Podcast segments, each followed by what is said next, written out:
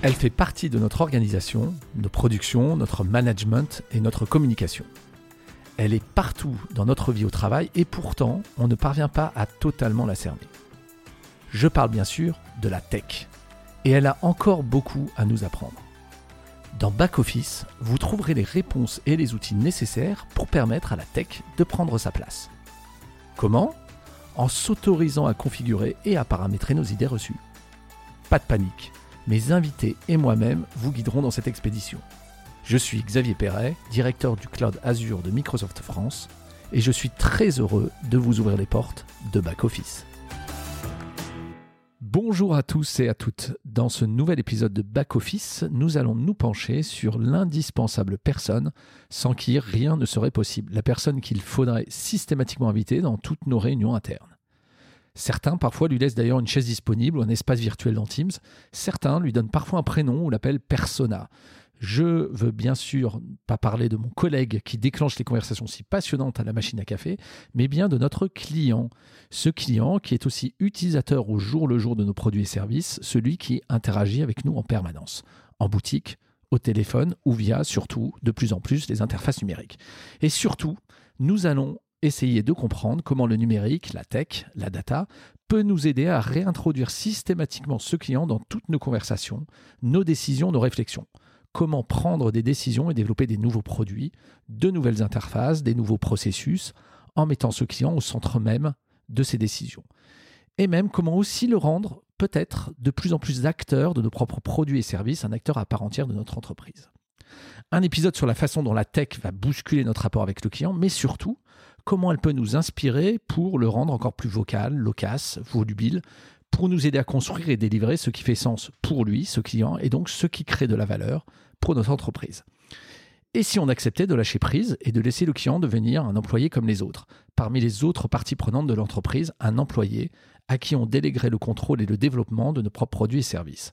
Et là encore, les méthodes, les modes opératoires, les processus agiles des développeurs d'applications et de data peuvent nous inspirer dans cette nouvelle façon de considérer le client.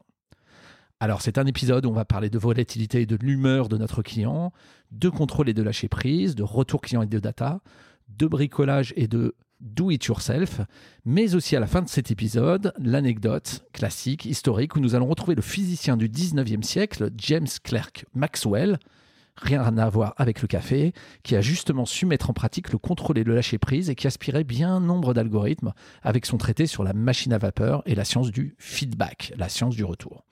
Alors pour cet épisode, j'ai choisi une entreprise qui dans sa promesse produit propose à ses clients de construire eux-mêmes leurs rêves avec leurs propres mains. J'ai l'honneur d'accueillir quelqu'un que je connais très bien, puisqu'on a travaillé ensemble dans d'autres entreprises de la tech sur des projets de transformation technologique, de design, d'expérience client. Il s'agit de Giovanni Clément, le CTO, Chief Technology Officer du groupe ADO. Bonjour Giovanni. Salut Xavier. Salut.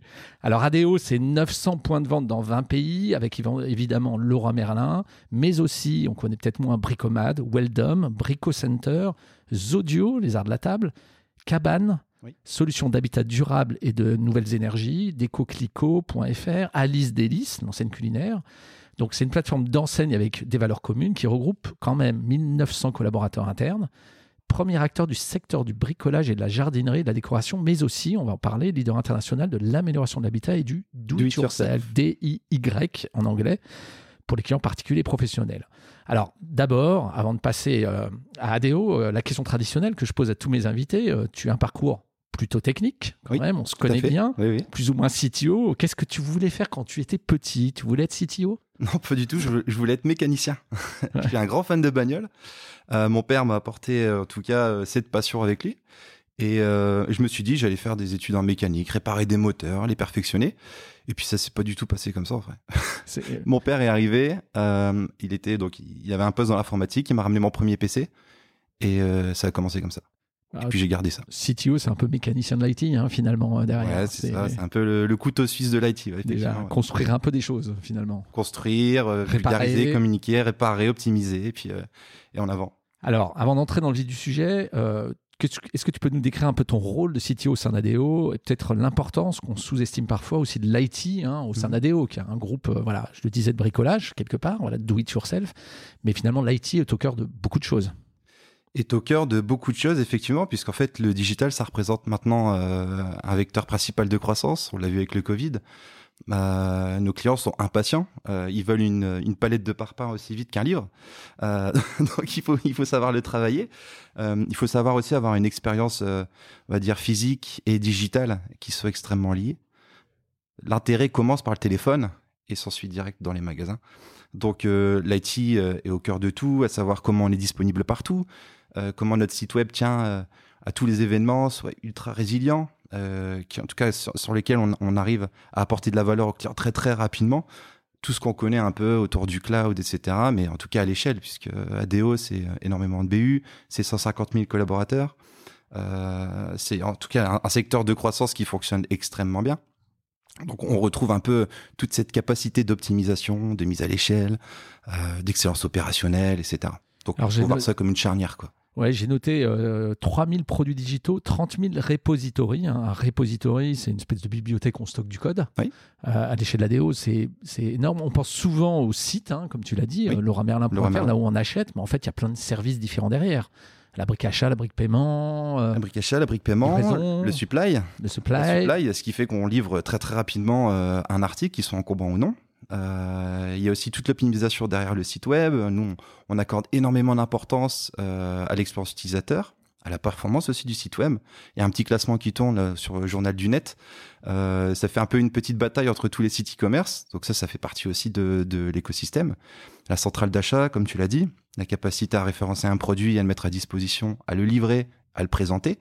Tout ça, en tout cas, c'est du digital. Alors justement, euh, donc le Merlin, c'est des boutiques, c'est des interfaces numériques. Comment on assure la continuité des parcours et des expériences chez Adeo? Puisque le client, il interagit de manière très différente. Il interagit d'une manière très différente, surtout que dans le retail, euh, actuellement, on, parle beaucoup d'omnichannel. Euh, la suite de l'omnicanal, c'est euh, bah, les plateformes. Donc, en tout cas, on écoute beaucoup nos clients. On fait en sorte que dès l'intérêt est suscité, on va sur l'application, on va sur le site web mobile, on retrouve un peu tout ce qu'on veut, on peut commander, mhm. soit en se faisant livrer très rapidement, donc la partie supply, euh, soit en allant en magasin, généralement pour aller chercher un, conseiller. On a aussi euh, ben, les, précurseurs de nos feedbacks sur les vendeurs, les personnes qui sont au sein des magasins, qu'on écoute, qu'on rentre dans notre euh, cycle de conception de produits. Nos, nos équipes de développement produit assurent cette amélioration continue et on fait en sorte en tout cas d'être le plus rapidement possible et à l'écoute. Alors, avant, de double-cliquer effectivement sur le feedback euh, client, vendeur, la façon dont vous l'incorporez, il s'est passé quelque chose depuis euh, deux ans, euh, voire, deux ans et demi hein, maintenant. Hein. On est dans un monde particulièrement perturbé dans lequel on a tous eu à s'adapter dans nos propres modes d'achat et de vente. Du jour au lendemain, certains magasins ont été fermés. Hein. Mon Laura Merlin, près de chez moi, tout d'un coup, je me suis retrouvé, ça dépendait de la taille du magasin, mais soumis à des contraintes pour, je pouvais plus aller en boutique, il fallait que je passe dans le parking. puis ensuite, on pouvait commander en click and collect. Comment tu as fait pour s'adapter finalement à ces nouvelles contraintes rapidement? Parce que du jour au lendemain, finalement, la manière d'interagir du client pour commander était complètement différente. Alors, du jour au lendemain, euh, c'est même passé, on va dire, du coq à l'âne, puisque euh, dès l'annonce de la fermeture des magasins, on a eu un trafic monstre sur le site web, un trafic qu'on a, systématiquement jamais eu. Euh, donc ça a entraîné énormément de cycles d'adaptation. Euh, franchement, heureusement qu'on était aussi dans le cloud parce que ça nous a permis en tout cas d'avoir une capacité élastique à gérer l'effort.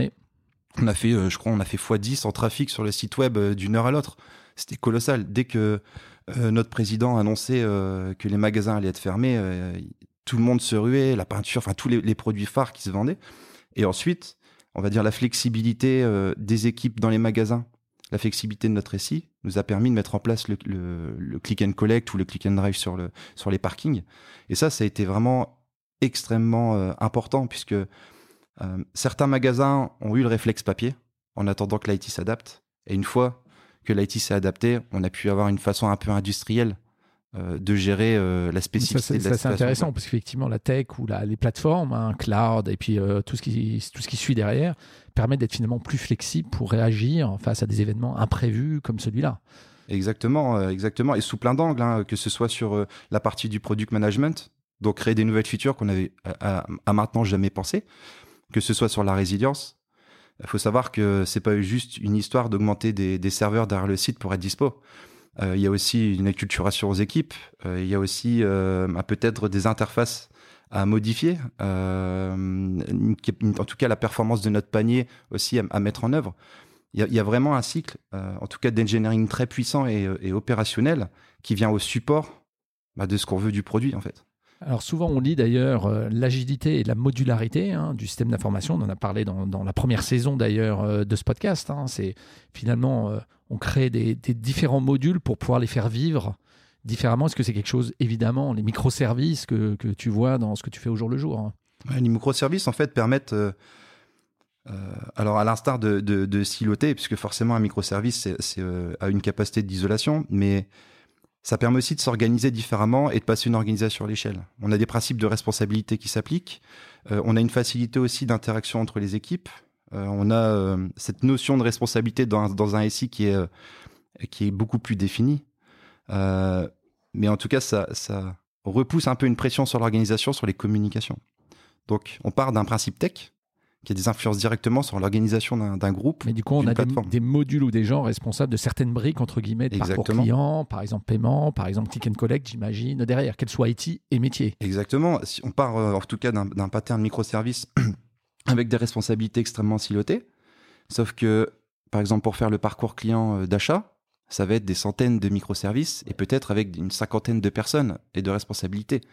Donc là, l'importance, en tout cas, de l'organisation, de la façon dont les communications, euh, euh, on va dire, se, passent dans l'organisation, comment les cycles de qualité se font, les cycles de recettes qui vont impliquer bah, une centaine de microservices. Tout ça, ça doit être en tout cas extrêmement optimisé, extrêmement efficient. C'est là où il faut automatiser aussi, finalement, aussi toute la phase de recettes, de qualité de service, de monitoring derrière pour, pour scaler, comme tu Et surtout le monitoring. Ce qui, nous a, ce qui nous a sorti, en tout cas, de beaucoup de situations pendant le Covid, c'est notre capacité à comprendre ce qui se passait dans notre récit, donc l'observabilité.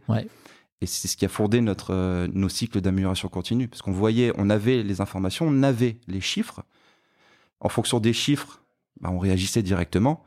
Et, euh, en, fait, on savait ni plus ni moins ce qui se passait. Oui, c'est une notion qu'on a moins vue, l'observabilité. Hein, c'est finalement c'est des outils qui servent à mesurer des indices de performance métier, c'est-à-dire finalement euh, l'usage de certains microservices, comme on le disait, pour mieux s'adapter directement. Euh, effectivement, vu qu'il s'est passé beaucoup de choses depuis deux ans, il y a des choses qui ont explosé, euh, comme tu disais, des comportements qui ont changé derrière.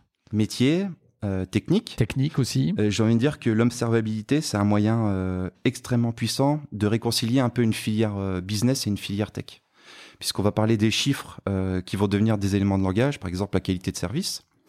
Pour euh, en tout cas une, personne tech, on va dire, ça va représenter euh, peut-être la disponibilité du service. Pour quelqu'un du métier, ça va représenter le chiffre d'affaires perdu. Donc ça devient hyper intéressant de partager ces éléments de langage. Et, Donc il y a une transcription entre l'élément technique, on va dire, et puis son impact métier, voir ce que ça veut dire pour le client. Exactement. Et il y a aussi une capacité davantage à travailler ensemble. Alors si justement on parle client, euh, j'ai lu récemment un post intéressant de tes équipes, d'ailleurs je crois, hein, qui me semblait, euh, qui me semblait euh, intéressant à partager. Hein. Chez Laurent Merlin, quand on parle IT et data, vous pensez autant aux lignes de code qu'à Marie qui va commander cette nouvelle lampe en ligne et trouver ça vraiment facile. Ah, c'est clair. Qu'est-ce que ça veut dire? Bah, Ça veut dire que ADO, c'est une boîte retail. Et on est leader technologique dans le segment du retail. C'est extrêmement important ça veut dire que la technologie, elle est systématiquement au service du business. Donc, euh, Marie, qui a besoin de, sa lampe très rapidement, euh, on va privilégier le fait qu'elle ait une interface utilisateur extrêmement optimisée, très simple, en deux clics, qu'elle puisse le recevoir en deux heures chez elle, plutôt que de se dire, bon, on va utiliser la dernière technologie Top Moumout, euh, on va essuyer les plâtres un peu, et peut-être que Marie sera déçue sur la route, et puis, et puis on va voir comment ça se passe. Non, on préfère en tout cas euh, travailler justement euh, cette relation cliente et peut-être retarder un peu l'évolution technologique, même si euh, franchement le, paysage d'ADO en termes technologiques il est, complètement fou. on est un vaisseau à innovation, on, teste plein de trucs. Mais en tout cas, il y a une petite étoile dans, dans, la tête de chaque équipe produit, de chaque ingénieur chez nous, qui fait que, attention, si on utilise cette techno, c'est l'impact client. C'est quoi l'impact client derrière? Ça, c'est vraiment extrêmement puissant aussi chez nous. C'est une idée qui est, qui est partout dans le groupe. Alors, on va parler de data aussi, parce qu'évidemment, vous utilisez la data pour, j'allais dire, capter euh, les attentes des clients euh, derrière. On a parlé de la volatilité, des sautes d'humeur parfois euh, du client, ces changements de comportement, j'imagine, en tout cas ceux qu'on a vus, voilà, en particulier depuis, quelques années, dû à des contraintes que j'appelle exogènes. Hein. Qu'en est-il des comportements, je vais dire, tendanciels? C'est-à-dire, finalement, petit à petit, par exemple, les, les clients vont sur le, depuis le mobile acheter des choses que peut-être qu'ils n'achetaient pas depuis le mobile. Comment tu utilises la data pour repérer ces attentes clients qui peuvent être mêlées au bruit, euh, finalement, toutes les données que tu peux avoir Alors chez ADO, on a un driver euh, très fort, ça s'appelle être data driven. Hmm. C'est-à-dire qu'on prend des décisions par les chiffres. Bon, quand, quand on a dit ça, voilà, ça peut s'appliquer partout. Mais par exemple, tout à l'heure, on parlait d'observabilité. Euh, on va dire, je me mets à la place d'une équipe produit. le choix entre faire du build, donc balancer une feature, et derrière regarder sa qualité de service. Être data driven, c'est se dire, ok, ma qualité de service n'est pas très très bonne forcément, je vais travailler euh, le fait d'être plus résilient, de, en tout cas de régler mes problèmes, mes bugs, avant de faire du build. Ça, c'est un aspect d'être, en tout cas, euh, data-driven. Sur la partie retail, on regarde par exemple les produits qui sont les plus vendus. Parce qu'on a des produits extrêmement vendus dans les magasins et sur le site web. Et c'est pas les mêmes forcément d'ailleurs. Et c'est très souvent pas les mêmes. Après, je suis pas l'expert pour le dire, mais en tout cas, c'est très souvent pas les mêmes de ce que j'entends. Euh, pareil sur l'analytics, les, les, tendances. On voit qu'en fonction d'une pub à la télé, ou euh, d'un produit phare qui est vendu par peut-être par une autre marque. On voit aussi de l'affluence euh, chez nous. Il y a une recherche. il y a également aussi tout ce qui se passe côté magasin, pas uniquement en termes de vente, mais en termes de comportement client.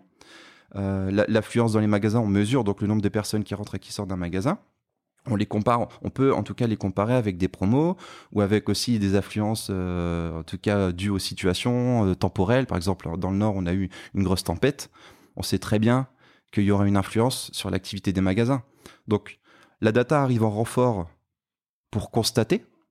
Et pour, euh, ben, tu, connais ça, hein, pour euh, trouver peut-être des modèles ou des circonstances qui font qui, peut être réappliqué. Et ensuite, euh, dans un processus d'amélioration continue. Donc, ça déclenche des décisions et des actions, qu'elles soient techniques ou au final métier. Est-ce qu'il y a des infos de données, par exemple, parce qu'on parle souvent de transparence vis-à-vis -vis du client, qui sont utiles à donner au client en particulier pour qu'ils voient par exemple l'état des stocks, par exemple des choses comme ça que vous avez dû euh, finalement mettre en valeur euh, derrière oui, alors l'état des stocks, c'est hyper important. Euh, comme je disais tout à l'heure. La livraison, le délai de livraison. On est des grands impatients. Ouais. une palette de parpaings doit être aussi simple à livrer en, deux heures chez toi qu'un livre que tu commandes ailleurs sur un autre site. Donc, cette partie-là, elle est extrêmement importante parce qu'elle est décisive sur le moment où tu décides de commander ou pas. Le produit pas en stock, que tu vois par exemple disponible via un conseiller en physique, tu, l'achètes pas, tu, tu, vas ailleurs intrinsèquement. Euh, tu te dis par exemple, tu as besoin d'un pot de peinture, mais la couleur, tu sais pas trop décider, tu vas aller en magasin, tu vas voir s'il est en stock dans le magasin pour te déplacer. Si tu te déplaces et qu'il n'y a pas le pot, bah, c'est déceptif directement. Donc, par exemple, oui, le, stock, pour revenir à ta question, le stock, les dimensions d'un produit, la couleur, peut-être un peu plus de photos sur des produits qui sont liés un peu à l'émotionnel ou, ou, à des sensations comme euh, la couleur, par exemple, d'une table, la, nuance de bois, euh, la couleur d'une peinture avec des nuanciers. Tout ça, c'est hyper important. C'est ce qui fait la dernière, euh, la dernière étape, en fait, avant d'appuyer sur le bouton commander. Et donc est-ce qu'il y a eu des changements de comportement aussi sur la durabilité, la sustainability en anglais, hein, c'est-à-dire la lutte contre le réchauffement climatique? Est-ce que c'est des choses aussi qui sont apparues dans les demandes des clients euh, derrière. Complètement. Euh, c'est d'ailleurs un, axe stratégique pour nous euh, en 2022. Ça l'était déjà avant, beaucoup plus marquant maintenant. Ça part de l'IT dans la décroissance de, nos, de notre infrastructure dans les data centers. l'impact de l'IT même sur effectivement son impact carbone, par exemple. Exactement. La rationalisation des. Exactement. La rationalisation des consommations cloud mm. également. Ça passe par l'optimisation de ce qui se passe dans la supply.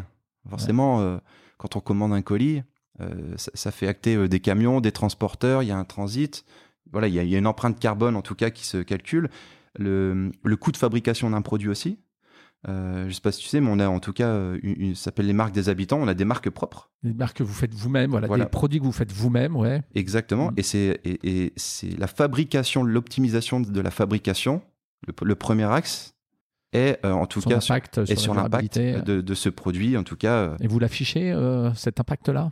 C'est affiché. Euh, on a en tout cas des grosses initiatives pour aller bien plus loin. Euh, alors c'est pas c'est pas mon périmètre là, je déborde un peu, mais en tout cas pour être pour sensibiliser le consommateur sensibiliser le consommateur sur lequel on est sensibilisé aussi. En tout cas, c'est quelque chose de très important chez nous.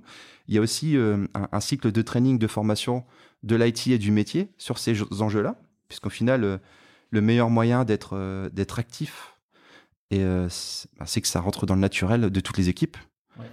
Et donc, c'est du training, c'est des certifications, c'est une méthode de pensée, c'est revenir, en tout cas, c'est communiquer très largement dessus.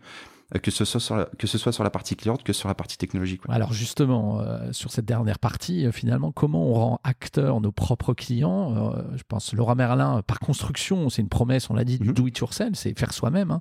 Je veux construire ma cuisine, je veux réparer ma maison, donc je vais moi-même finalement faire l'effort sauf si évidemment je sous-traite à quelqu'un, mais d'aller chercher ce qu'il faut. Qu'est-ce que vous avez mis, mis, en place pour rendre ce client plus acteur? Parce qu'avec le digital, ça ouvre des champs d'exploration pour qu'il puisse imaginer euh, son futur de sa cuisine, des choses comme ça.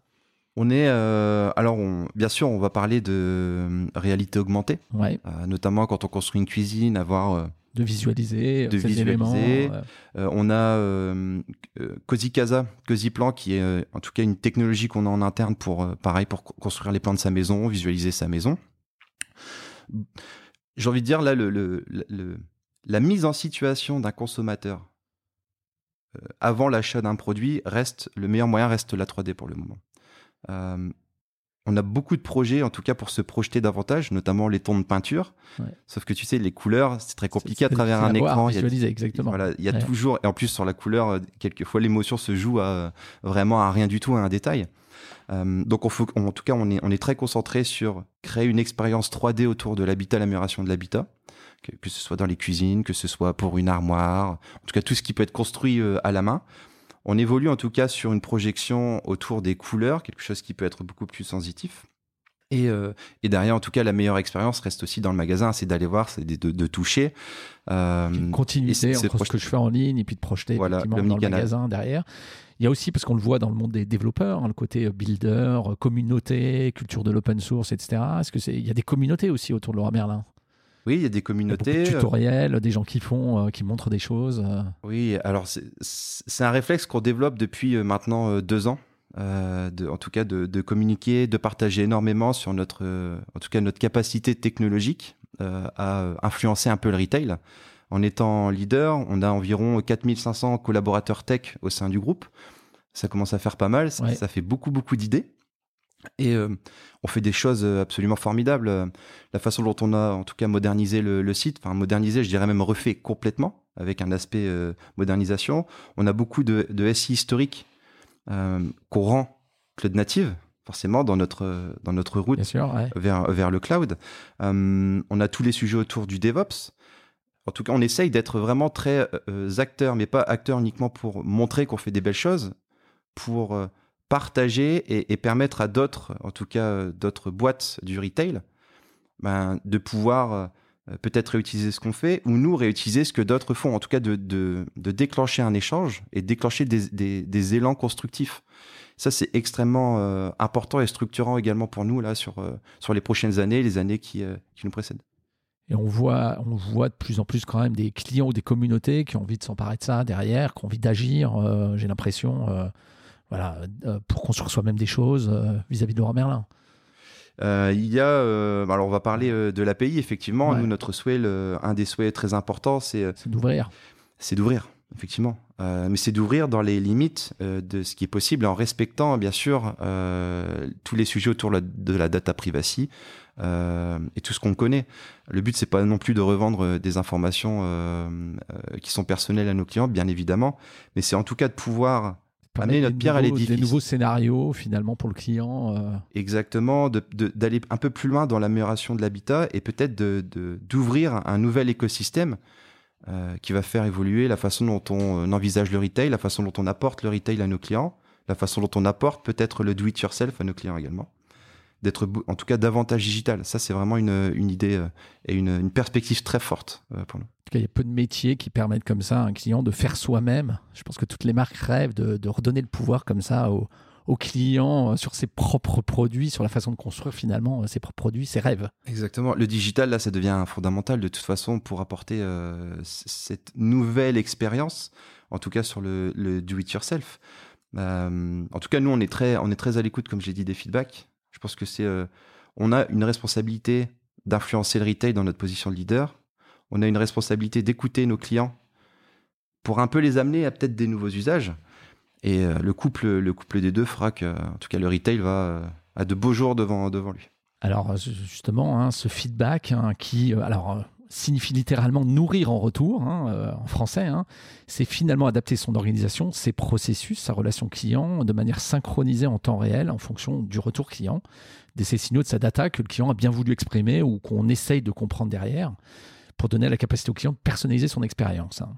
Donc ce feedback devient inévitable et omniprésent, on l'a dit, sur, de par la capacité intrinsèque du digital, de la tech, de la data, euh, à, prendre en compte ces signaux. Et il faut trouver son origine dans la physique, les maths, mais aussi la machine à vapeur et la thermodynamique. Eh ben, tout ça. Donc, la thermodynamique, si tu t'en souviens, Giovanni, quand tu étais à l'école, ça a la réputation euh, non méritée d'être une science pleine d'approximation et de bricolage oui. derrière. Et pourtant, c'est la science qui a accompagné de plus près le développement de la société industrielle, hein, qui a bouleversé nos modes de vie. Et ce qui est fascinant avec elle, c'est qu'elle a ouvert des théories, mathématiques et statistiques sur des comportements d'apparence volatile, imprévisibles, instables, comme le gaz, qui proviennent pourtant in fine de la nature microscopique du monde. La thermodynamique, c'est une discipline de physique statistique sur un grand nombre de particules, finalement assez équivalent à modéliser euh, les interactions, les comportements de plus en plus incertains, euh, volatiles de nos clients. Et il faut revenir à son origine. La machine à vapeur est l'un des, grands, physiciens du 19e siècle. Hein, je l'ai dit en introduction, James Clerk Maxwell, qui est d'ailleurs le père de l'électromagnétisme. Mais surtout, Maxwell publie en 1868, au 19e siècle, un article intitulé On Governors dans le célèbre euh, Proceedings of the Royal Society. Et son étude se révèle imparable comment contrôler de façon prévisible la vitesse d'une machine à vapeur alors que l'énergie qui produit son mouvement, la vapeur, est éthérée et donc obéit à des équations improbables et complexes. Un peu comme nos clients, comment je construis des produits et services alors que mes clients sont tous très différents et volatiles. Eh bien, Maxwell a l'idée géniale d'introduire le régulateur, en anglais le governor, un dispositif permettant de maintenir un système près d'une position désirée fixe ou variable, mais décorrélé des soubresauts et des hoquets de la production de vapeur. L'article de Maxwell va devenir une analyse mathématique des régulateurs qui développera la théorie du contrôle et des automates. C'est un article qui sera ressorti euh, pour les systèmes commandés et contrôlés, pour le pointage automatique des canons anti-aériens, et d'ailleurs qui donnera la naissance à une nouvelle discipline, la discipline cybernétique, du grec ancien Kubernetes, le gouvernail ou le pilote. Je pense que Kubernetes dit des petites choses sur les évolutions un peu de, de développeurs, puisque c'est le nom Kubernetes de, pour le développement d'applications en mode container. Donc on retombe finalement euh, sur nos pattes euh, derrière. Donc pour contrôler une action finalisée, orientée vers un but, par exemple la satisfaction client, la circulation de l'information nécessaire, la data à ce contrôle, doit former une boucle fermée permettant d'évaluer les effets de ces actions et de s'adapter à une conduite future grâce aux performances passées on est complètement finalement dans le cloud et la data euh, derrière.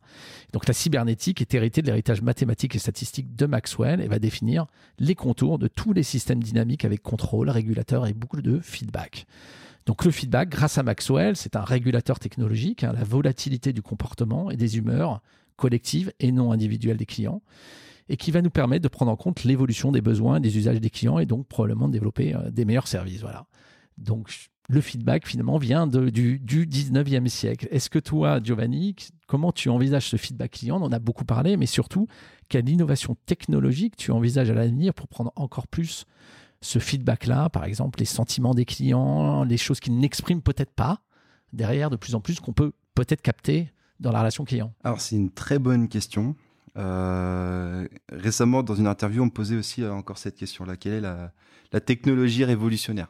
En vrai, si, je voulais vraiment dire euh, une technologie, euh, j'irais c'est l'humain, en plus au, cœur d'ADO, et, c'est toujours ça qui crée la surprise. Euh, mais euh, je, je pense pas qu'il y ait une technologie qui va révolutionner le, le, landscape ou en tout cas les, les, les, compagnies. Ce que je retiens à moi du Covid, c'est que les nouvelles, la nouvelle compétence qu'une organisation doit acquérir, c'est sa capacité à changer. Les cycles de change sont de plus en plus petits et ça crée énormément de perturbations. Il faut que ça devienne au final euh, naturel. Et en fait, la base de, de, ces cycles de transformation, c'est l'amélioration continue et donc les feedbacks. Sans feedback, c'est un peu, c'est comme un accusé de réception, tu vois. C'est, euh, t'as besoin de savoir en tout cas ce que un retour sur ton action. Euh, t'as besoin de savoir si ça a été reçu. L'analyser et après repartir. Ici, ça a de l'impact pour le client, qu'il soit sa satisfaction finalement. Donc, euh, bah, il va revenir en boutique, il va revenir acheter euh, les produits de Exactement. Donc après, euh, on peut Donc, capter ces feedbacks voilà, de plus en plus, au plus près de ce que pense le client derrière. C'est exactement ça. Donc après, il y, a plein, il y a plein de technologies qui repoussent un peu les, limites de la réflexion humaine. Quand on prend l'intelligence artificielle, les, les réseaux de neurones, effectivement, ça vient au service de ça. Mais, mais vraiment, j'insiste, pour moi, la compétence absolue, c'est de savoir euh, changer rapidement. Et, prendre un virage 180 euh, degrés. La flexibilité, la grâce à la tech, évidemment, mais en prenant en compte le feedback ou le sentiment, enfin capter le sentiment euh, du client au plus près. Le feedback au centre. Voilà. Et après, un écosystème autour qui met en valeur. Voilà. Bah, super. Merci beaucoup, Giovanni, pour ce passionnant échange. Je rappelle que tu es le CTO du groupe ADO, hein, le leader du bricolage et du do-it-yourself, où le client est encore plus acteur des produits et services. Exactement. Merci, Joe. Merci, Xavier. Merci, à bientôt. Merci à tous d'avoir suivi cet épisode. S'il vous a plu, n'hésitez pas à le partager autour de vous, à vous abonner au podcast et à le noter 5 étoiles sur votre plateforme d'écoute. Retrouvez toutes les références citées dans cette conversation en descriptif et si vous voulez en savoir plus, je vous invite à vous rendre sur akaka.ms slash podcast backoffice tout attaché. Je vous dis à très bientôt pour une nouvelle exploration de la tech.